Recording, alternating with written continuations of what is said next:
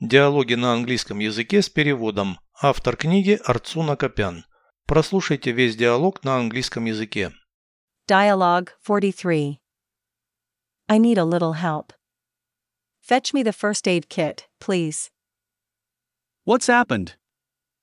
I hurt myself a little bit. Do you want to put on a bandage? No, just a band aid. No problem. Let me put it on. Thank you for your help. You are welcome.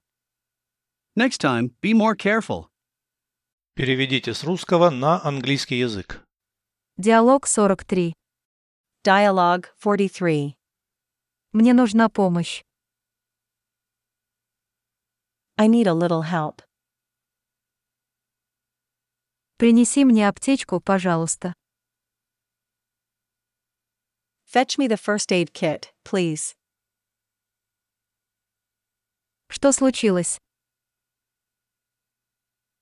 What's happened?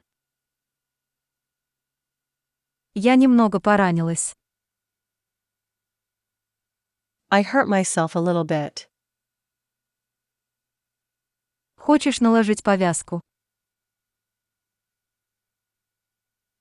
Do you want to put on a bandage? Нет, только пластырь. No, just a band aid. Не проблема.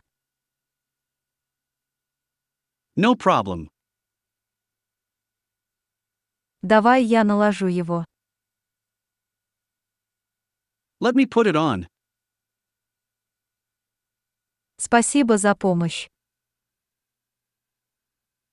Thank you for your help. Пожалуйста. You are welcome. В следующий раз будь осторожнее.